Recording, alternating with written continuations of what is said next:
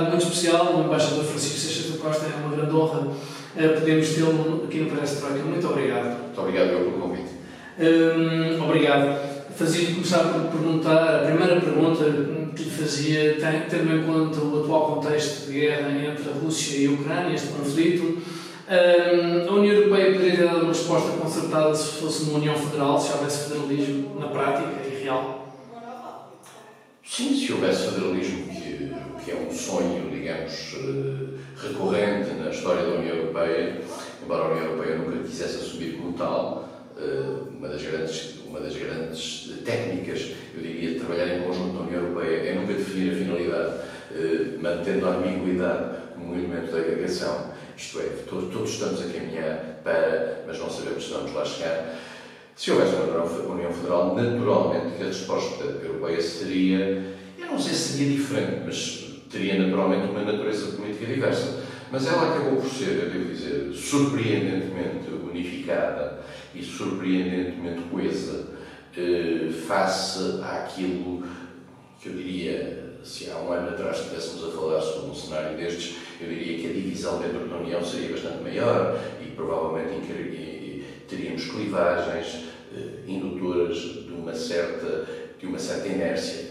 A verdade é que a União Europeia, eh, os países da União Europeia, vamos ser claros, a União Europeia enquanto tal, como entidade, reagiu de forma institucionalmente, eh, volto a dizer, coesa, eh, mas os países da União Europeia, em particular, eh, tiveram um grande susto com a situação da Ucrânia e, em particular, com que foi a agressão russa à Ucrânia.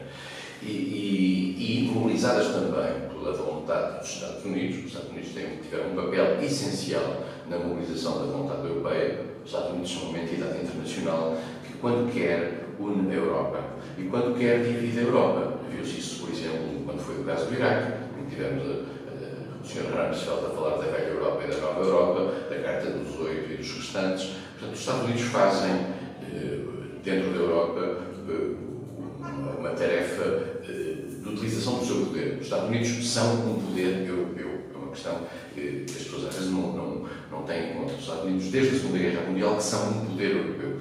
E, portanto, jogam dentro da Europa também a sua própria vontade. Eh, sendo que os Estados Unidos também nem sempre são os mesmos. A Trump e a Biden, a Obama e a George W. Bush. Mas, portanto, os Estados Unidos conseguiram, de certa maneira, mobilizar à sua volta o mundo ocidental e a Europa em particular. E porquê é que o fizeram? E porquê é que o conseguiram? Porque os Estados Unidos têm na mão uh, o instrumento uh, que é uma espécie de heterónimo dos Estados Unidos, que se chama NATO. A NATO é verdadeiramente os Estados Unidos quer dizer que seja só os Estados Unidos, mas os Estados Unidos, eh, a prova é assim, se os Estados Unidos saírem da NATO, o que é que fica da NATO? O que é que, o que, é que se consegue para carregar a NATO? Qual é a capacidade objetiva de, em termos de segurança e defesa para a Europa que a NATO tem se não estiverem os Estados Unidos uh, no quadro, nesse quadro? E por isso mesmo os Estados Unidos foram capazes de dar uma resposta, aliás, previsível relativamente à, à agressão russa à Ucrânia. A Europa foi atrás, o que a Europa conseguiu, e isso não estava enfim, nas contas, em particular de Vladimir Putin, foi uma coesão em matéria de resposta, nomeadamente em matéria de sanções, que, teve a ver com, com, essencialmente com um fator, na minha opinião, que foi o escândalo e, a, e, e, a, e aquilo que foi a reação das opiniões públicas uh, à escala mundial, mas em particular à escala ocidental e muito especificamente à escala europeia, uh, face à agressividade desta guerra. Uh, a Rússia pode ter, e eu admito até que a possa ter em tese, algumas razões relativamente àquilo que é um certo cerco ocidental. Eu sei que isto não agrada muito a certos ouvidos, mas eu digo sem qualquer problema. O que a Rússia não tem é o direito de fazer uma resposta como aquela que fez, tão desproporcionada em matéria de crueldade e em matéria de agressão como a que fez. Não está ao nível daquilo que foram as provocações feitas à Rússia, aquilo que a Rússia está a fazer hoje na Ucrânia. E por isso mesmo, houve um escândalo por parte da opinião pública europeia em particular, que acabou por se traduzir numa pressão sobre os governos, pressão essa que conseguiu levar esses mesmos governos a terem a capacidade que não se sabia e que tinham, de condicionar os seus agentes económicos e obrigá-los a um pacote de sanções da dimensão que teve. E por isso mesmo, eh, digamos, esta Europa eh, foi capaz, eu diria, de ter uma resposta, e volto à sua pergunta original, de ter uma resposta ao nível daquilo que se calhar a Europa Federal era capaz de ter. Eu perguntava então, na sequência da, resposta que, que, acabou de dar, eh, o Papa Francisco e o engenheiro António Guterres, o atual secretário-geral da ONU, eh, eu penso que subscrevem em grande parte, agora pode ser uma interpretação considerada abusiva da minha parte, mas subscrevem em grande parte as teses que, que o Sr. Embaixador acabou de dar, no sentido da Rússia ter algumas razões de queixa, embora depois tenha dado uma resposta muito desproporcionada, e, e agora com esta agressão que existe, a operação militar, de acordo com o que diz o regime de Moscou. Eu fazia-lhe a pergunta se, uh, dadas as circunstâncias, não seria para a guerra terminar mais rapidamente, e eu não estou a dizer que partilho das teses de Kissinger de cedências territoriais, mas a Ucrânia não entrar na NATO e não entrar na União Europeia não seria uma forma de pacificar as coisas muito mais rapidamente? Não quero dar uma interpretação simplista das coisas, mas não seria mais rápido? Uh, não entrar na NATO acho que é uma coisa óbvia, isto é, a, Ucrânia não vai entrar na NATO. Isso, o próprio Zelensky já o disse e já disse a sua disponibilidade para não o fazer e não parece que haja um mínimo de consenso possível dentro da NATO para que, uh, para que a Ucrânia entre na NATO. Isso significaria dar à Ucrânia uma capacidade de defesa, digamos, com o respaldo de todos os outros e não vejo que haja a possibilidade de ter 30 opiniões, portanto, a unanimidade dos membros da NATO para a entrada da Ucrânia. A questão da União Europeia é um gesto de natureza política, vale a pena sobre isso ter a mais pequena ilusão. Uh, não sei quando é que, quando e se a, a Ucrânia será membro da União Europeia. Uh, por um conjunto variado de razões que podemos, que podemos analisar. Uh, mas acho que o gesto de dar à Ucrânia uma perspectiva europeia é algo que, vou dizer uma expressão, é, é algo que é barato do ponto de vista político eh, e se calhar eh, conforta aquilo que são as expectativas eh, da Ucrânia. Nós sabemos que este debate existe dentro da União Europeia sobre esta matéria. Há uma questão que ainda não foi discutida, e eu sei que, volto a dizer, não é muito simpático estar a discutir isto, mas esta, esta viragem da União Europeia em geral, em particular depois de sair do Reino Unido, para o leste, desequilibra a União Europeia. Desequilibra fortemente a União Europeia. E depois temos que pensar que um país que tem 46 milhões de habitantes, isto é, tem uma população igual à população espanhola, e no dia em que entrasse para a União Europeia tinha uma, uma capacidade, em termos de influência de natureza decisória, seriam um dos países com mais deputados ao Parlamento Europeu, seriam um dos países com mais votos dentro do Conselho de Ministros. Eh, isso desequilibra, de certa maneira, o, equilíbrio europeu, o atual equilíbrio quem diga, mas nós não podemos estar com base nestes, nestas, nestas, nestas lógicas a, a ter atitudes de natureza política preventiva. Não, mas o que temos que ter é a noção daquilo que significa na prática, a entrada de um país com a dimensão da Ucrânia para a União Europeia. Uh, e isto não tem a ver, volto a dizer, não tem a ver com a questão da Rússia. Uh, essa, a ideia de que estas ações, de, esta precaução relativamente à entrada da Ucrânia na União Europeia tem a ver com o medo face à Rússia, não é verdade. A Rússia não é um país que se preocupasse muito desde o início com, uh, com o alargamento da União Europeia. O preocupado a Rússia é o alargamento da NATO. E, naturalmente, se um dia a União Europeia isso também é verdade, vier a ter uma dimensão de segurança e defesa. Uh, um exército europeu? Um exército europeu, aí sim, a, a União Europeia, a Rússia preocupar-se-ia com a União Europeia.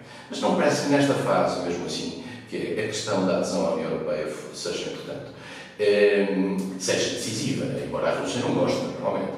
Uh, nós não nos podemos esquecer que aquilo que aconteceu na Praça Maidan em 2014 teve a ver com a circunstância de um presidente eleito pró-russo, Yakunovich, eh, se ter recusado a assinar eh, um acordo de associação com a União Europeia eh, que o seu governo propunha, que o governo da altura propunha, e isso desencadeou, digamos, um desequilíbrio dentro da Ucrânia, que era um país dualista entre uma dimensão pró-russa e uma dimensão mais pró-ocidental.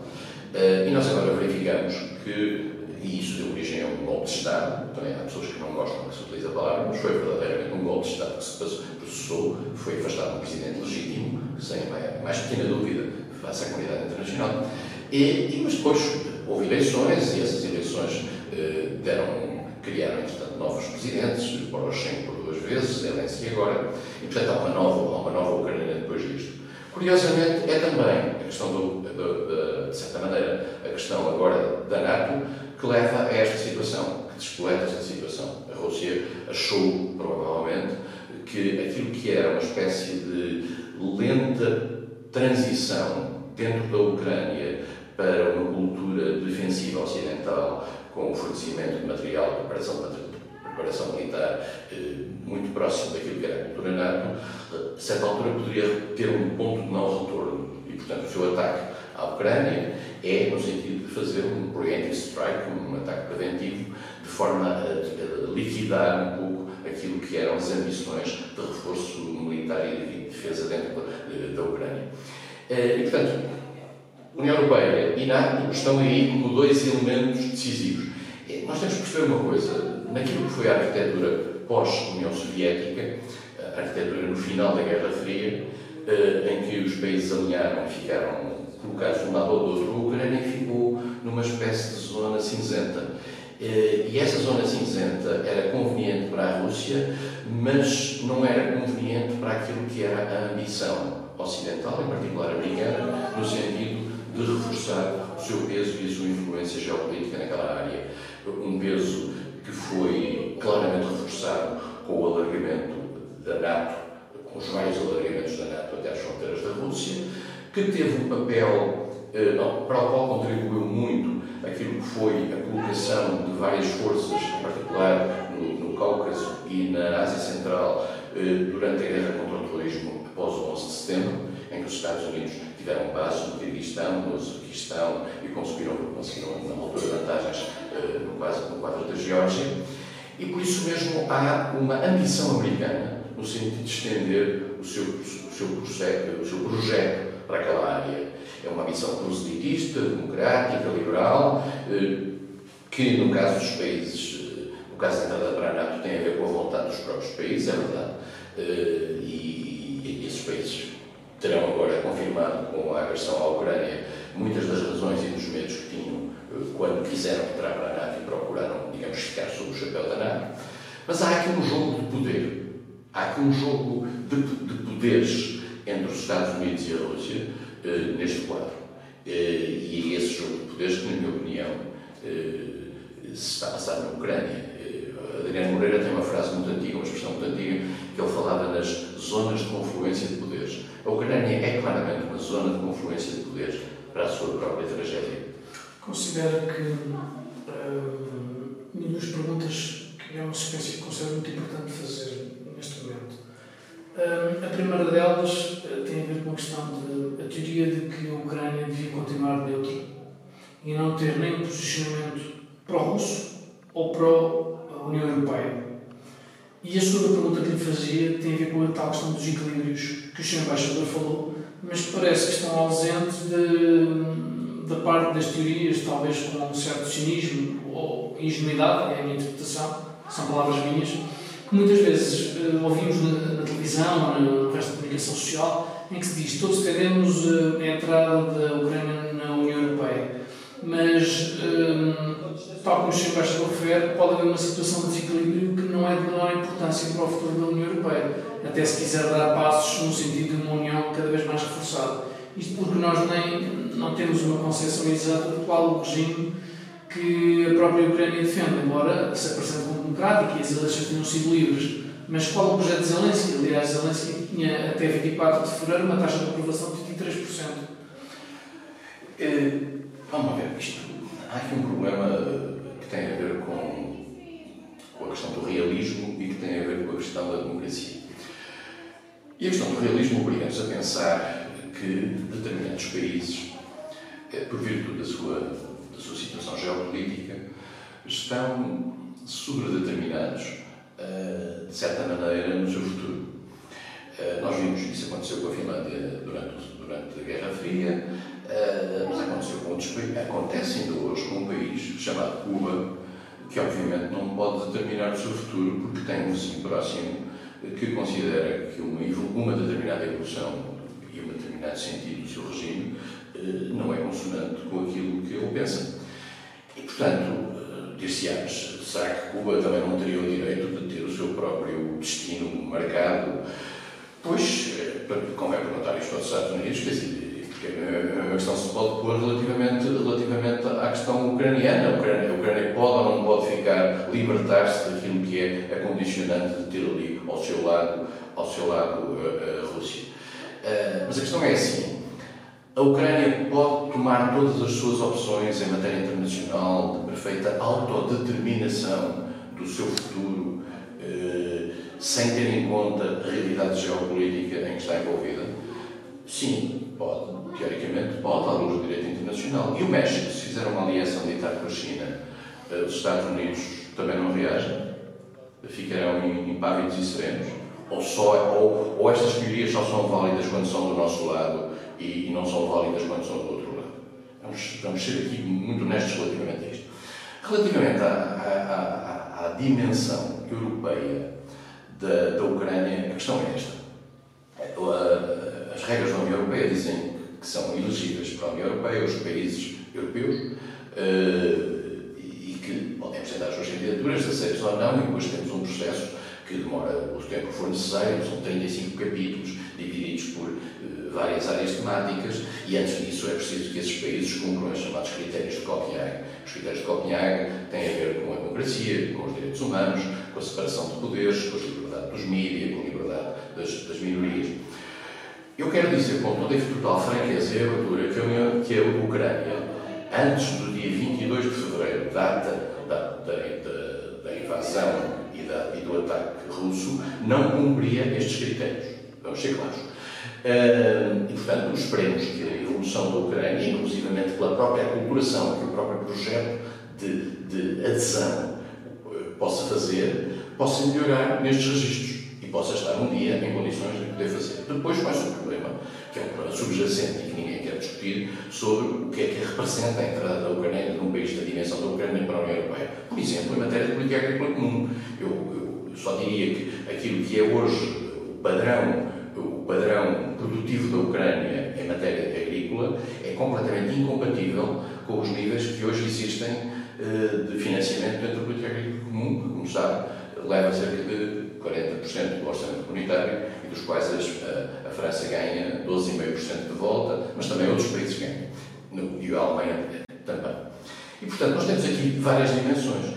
Eh, e, por vezes, houve dimensões que sobrepujaram outras. Quando houve o alargamento aos 10 países, depois mais dois, o grande alargamento, eh, Portugal, que era na altura o país teoricamente mais prejudicado eh, por essa razão, por esse alargamento, não teve nenhuma atitude reticente relativamente ao alargamento. Isto porquê? Porque tinha considerado que o seu próprio desenvolvimento, que o seu próprio desenvolvimento eh, e a sua democracia tinham sido reforçados pela entrada para a União e que era eticamente e moralmente, digamos, irrecusável que nós pudéssemos deixar os países, aqueles países que, entretanto, estavam a tentar eh, solidificar o seu, o seu projeto democrático dentro da União. Mas isso teve impactos. Teve impactos na coesão da União, teve impactos na mudança dos paradigmas da União e, mais do que isso, teve impacto naquilo que são até as sensibilidades da União a sua ação externa.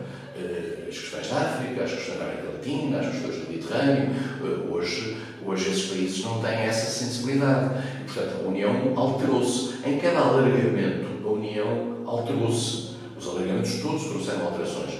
Eh, e, e, mesmo, eu diria que o alargamento entre Portugal e Espanha é talvez o, aquele que foi relativamente mais neutral, porque vivíamos num clube de países ricos em que os dois, os dois mais pobres que entram não trazem um avalo demasiado grande. Os dois mais pobres anteriores tinham entrado ainda num momento mais favorável, até o caso da Irlanda e o caso da Grécia. Eh, mas, portanto, a entrada da Ucrânia vai levantar problemas. Vai levantar problemas. Esses problemas vão ser discutidos ao longo do tempo e vão ser discutidos ao longo dos muitos anos, eu sublinho os muitos porque é importante, em que esta, em que esta negociação vai ter lugar. Uh, o que é importante nisto, e agora ponho isto pelo lado da Ucrânia, o que é importante para a Ucrânia é ter sido garantida a sua vocação europeia. A sua vocação europeia. E a sua vocação europeia está uh, garantida. Resta saber se vamos ter ou não condições no sentido de acomodar essa vocação à luz daquilo que é o mecanismo da União. Até pode ser que a União amanhã uh, tenha outros projetos, que aumente o seu orçamento, que crie novas políticas, que consiga, que consiga acomodar um, a entrada de um país que é hoje um país extremamente pobre. Estamos a falar hoje, estou a falar dia 24 de fevereiro, antes da entrada, antes da invasão russa. É um país extremamente pobre, com um PIB per capita muitíssimo baixo, mais baixo de toda a Europa, inclusivamente dos, dos, países de leste mais atrasados. Uh, mas pronto, há aqui um potencial e, e, há uma vocação europeia que é reconhecida. Isto foi reconhecido quer pela Comissão Europeia, quer pelo Conselho. Uh, mas vamos entrar num longo processo. O sinal é de natureza voltando à última questão, a questão da NATO e da neutralidade. Eu acho que não há hoje consenso dentro da União, nem mesmo nos Estados Unidos, no sentido de dar uma perspectiva de entrada da, da Ucrânia para a NATO. Uh, isso traria grandes problemas e, passado seja este momento emocional que estamos a atravessar, eu acho que algum realismo uh, vai prevalecer. Mas uma breve pausa e voltamos já a seguir.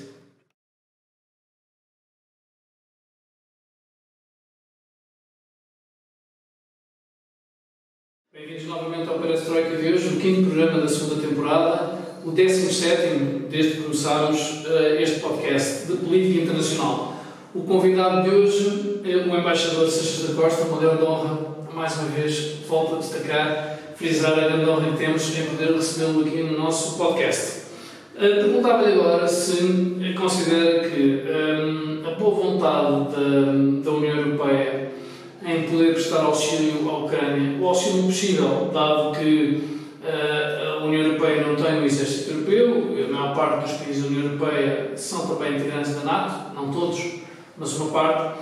Uh, se considera que um, esta boa vontade do que agora se chama do Ocidente alargado, como é que a União Europeia gera, ou como é que o Sr. Embaixador vê, a relação que nós temos agora, nós, União Europeia, ou União Europeia, com o Reino Unido?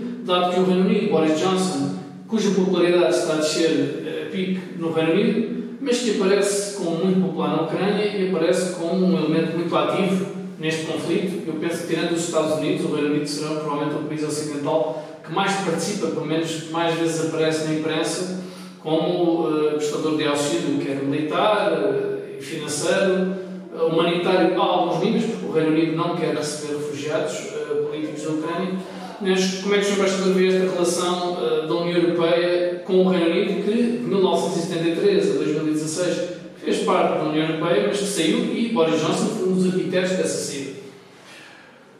Depois de ter sido uh, favorável a que o Reino Unido permanecesse na União Europeia e apoiou a posição uh, do Primeiro-Ministro conservador Cameron para manter-se na União Europeia, depois Boris Johnson mudou de agulha, como, como se viu.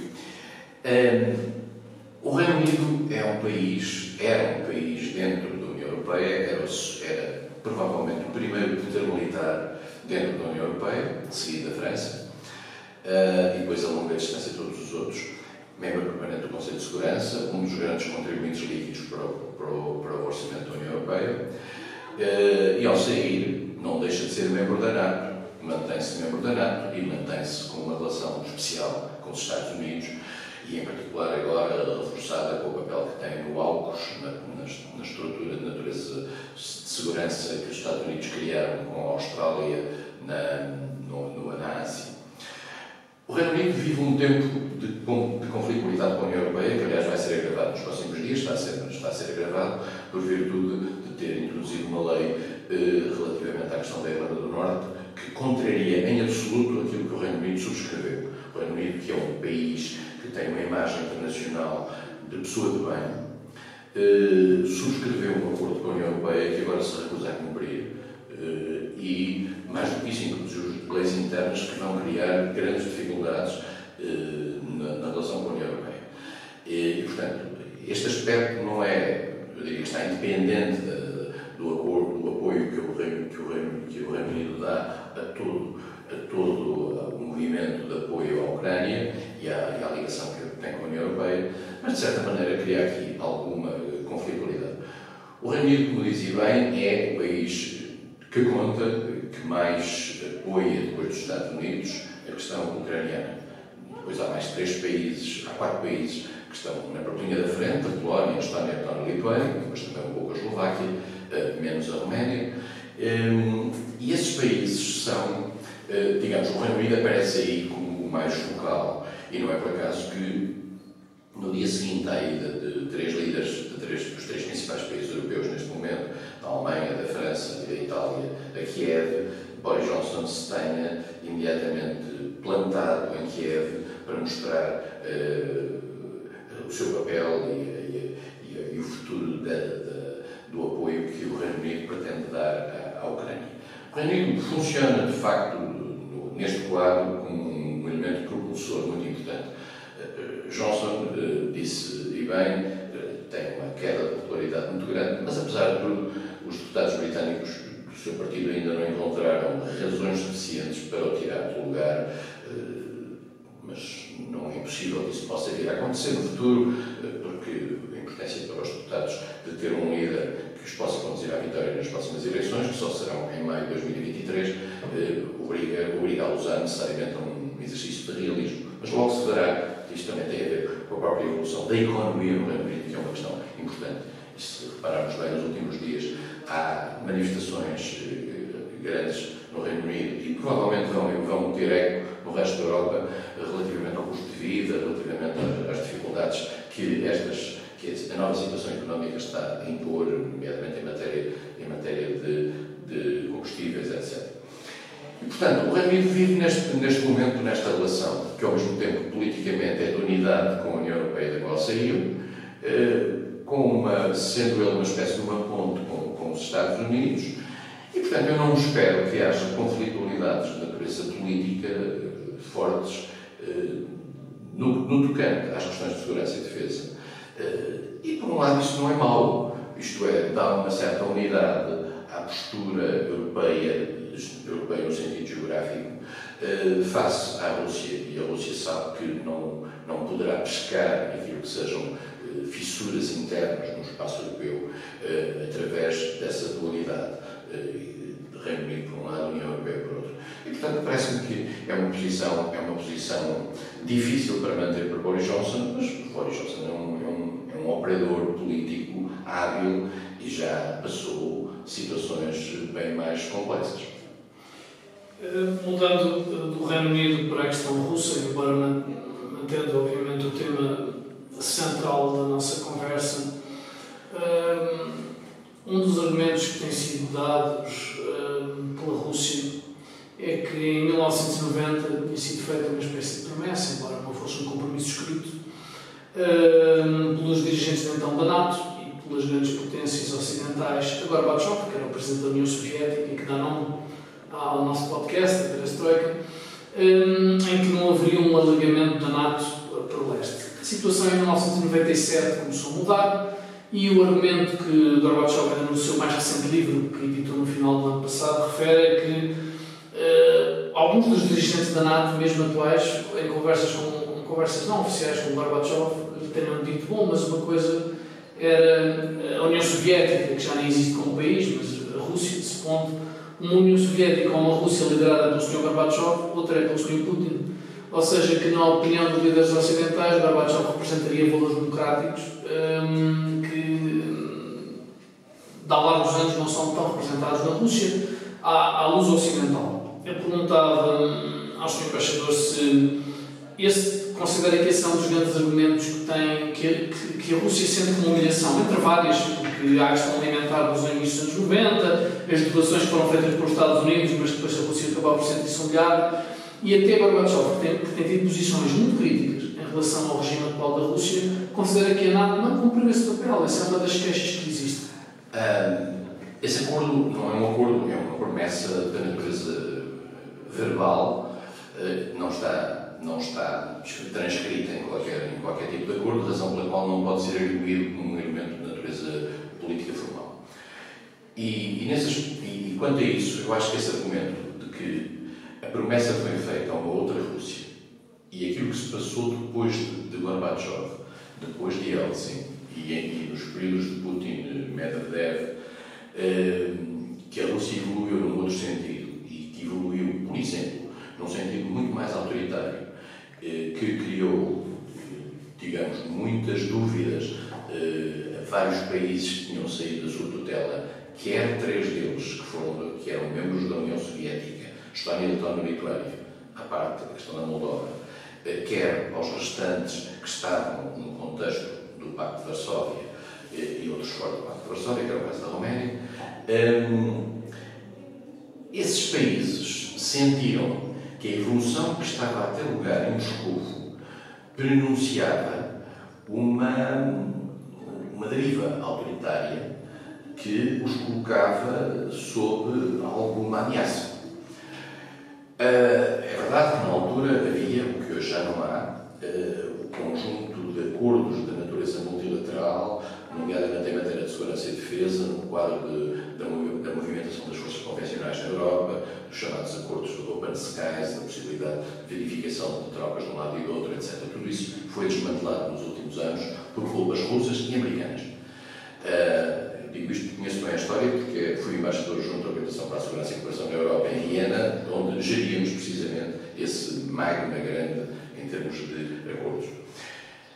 E, portanto, eu também acho que, de facto, países como a Estónia, a Lituânia, a Polónia, a Roménia, etc., ao olharem para aquilo que, foi, que era uma deriva progressivamente autoritária, eh, embora formalmente democrática, como era aquela que estava a ter lugar na Rússia, eh, quer com perseguição de adversários políticos, quer com a desaparição de jornalistas, quer com eh, repressão a tudo aquilo que pudesse ser visto como eh, dissidências face ao regime.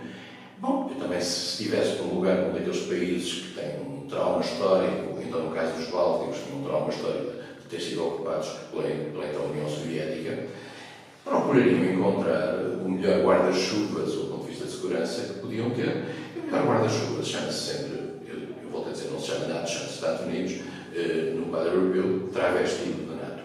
Uh, e, portanto, são os Estados Unidos uh, que, que, contam, porque os países, esses países sabem que se amanhã as coisas correrem mal, a União Europeia pode ter algum papel, os países da União Europeia poderão reunir em Bruxelas e fazer um comunicado. Mas, normalmente as balas da União Europeia são balas de papel.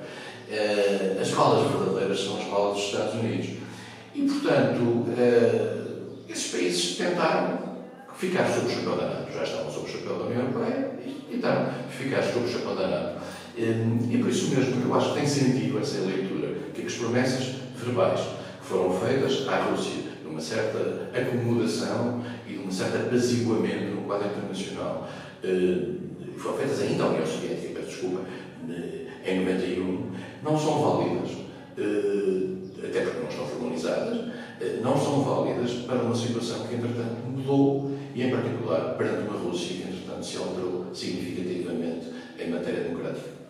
Perguntava-lhe agora se considera uh, o Presidente Putin no Fórum de São Petersburgo, uh, penso que há um ou dois dias, a intervenção longa que fez, referiu, e temos notado as intervenções, todas mais recentes do Presidente Putin, há um, considera sempre que há um grande bloco ocidental e sempre são os Estados Unidos. A União Europeia é quase uma dor, muitas vezes, na, na interpretação russa. Considera que há dois ou três blocos que irão surgir, ou que irão. Respeita, diz que respeita, por exemplo, diz que respeita o bloco ocidental e Estados Unidos, e depois a União Europeia de arrasto, e depois eh, a Rússia, e depois os países, China e outros países emergentes. Eh, depois aquilo não é, não é muito claro, porque o ex-presidente Medvedev tem a opinião do. a ideia do conceito de Euroásia e depois se um conceito eh, apenas económico, não falam de uma certa união política como é que seria feito.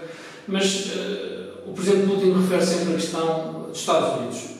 Um, eu, eu, perguntava se o Sr. Embaixador considera que um, a Europa vai gerindo a sua decadência, como o engenheiro António Guterres chegou a afirmar uma vez, ou a União Europeia poderá surgir com outra força nos próximos anos, mas essa força poderá vir eh, não contra os Estados Unidos, claro, são um aliado histórico, mas com alguma autonomia, ou simplesmente a União Europeia continua na sua grande definição uh, e vai gerindo essa indefinição como pode?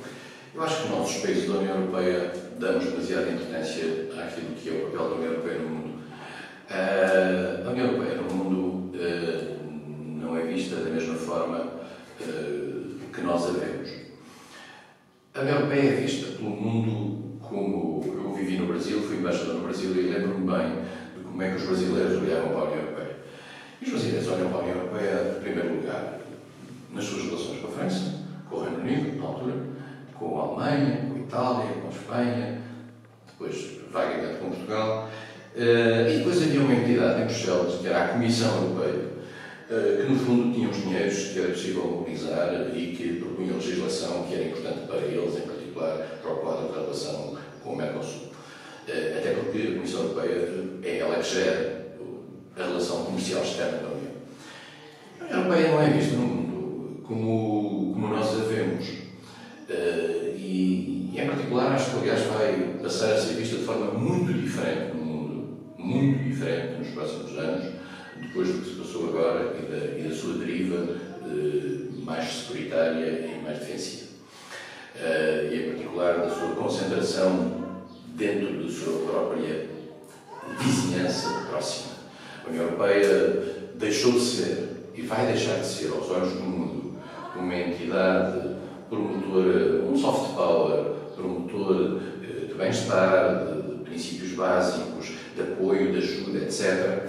E vai passar a ser vista como uma, um poder potencial com, com vocação e vontade político-militar eh, e, portanto, com uma bondade intrínseca muito inferior naquilo que seja a relação com os outros. Mas essa é a minha perspectiva. Eu acho que a imagem da União Europeia vai mudar para muito pior nos próximos anos na relação, na relação com o mundo. Um, dito isto, a Rússia.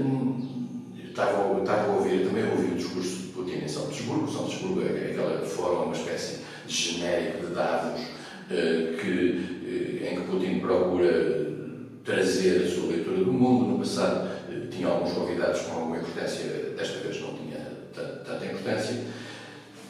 Foi uma leitura num sentido apaziguador para a própria opinião pública interna, no sentido de dizer está tudo bem, nós controlamos tudo isto, etc. Uh, eh, acho que Putin sabe que está a ser demasiado otimista relativamente aos efeitos uh, que as sanções vão ter e que o isolamento internacional da Rússia vai ter. Uh, mas Putin, Putin procurou naquela mensagem, foi muito interessante, explicar ao mundo, explicar ao mundo ao qual ele estava a falar, que em particular era o mundo fora do mundo ocidental tradicional, uh, que esse mundo ocidental tradicional, titulado pelos Estados Unidos, de que a União Europeia vai a reboque, Putin considera que a União Europeia é um mero uh, título dos Estados Unidos nesta altura, e considera dentro dessa União Europeia que países como a Polónia, Estónia, Letónia e Lituânia são os elementos propulsores dessa vontade americana e que, que consegue uh, trazer para ela uh, o Presidente da Comissão Europeia